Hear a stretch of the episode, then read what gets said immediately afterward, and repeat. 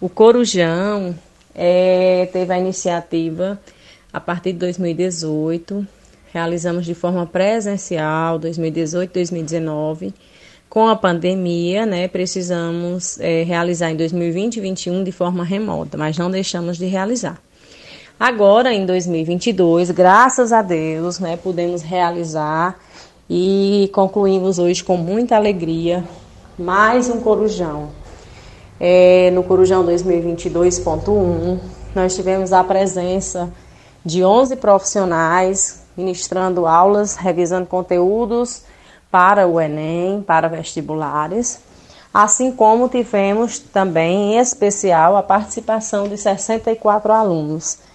É, todos participaram muito bem, tiveram uma noite, graças a Deus, de muita interação, de vivências positivas.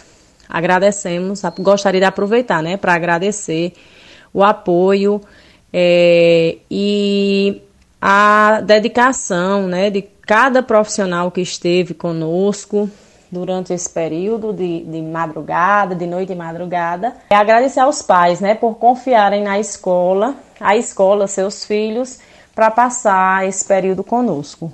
Foi um momento muito importante, eu tenho certeza, para a vida deles, marcante, assim como para nós, profissionais da escola. Então, estamos muito gratos, muito felizes pela realização de mais um Corujão no ano 2022.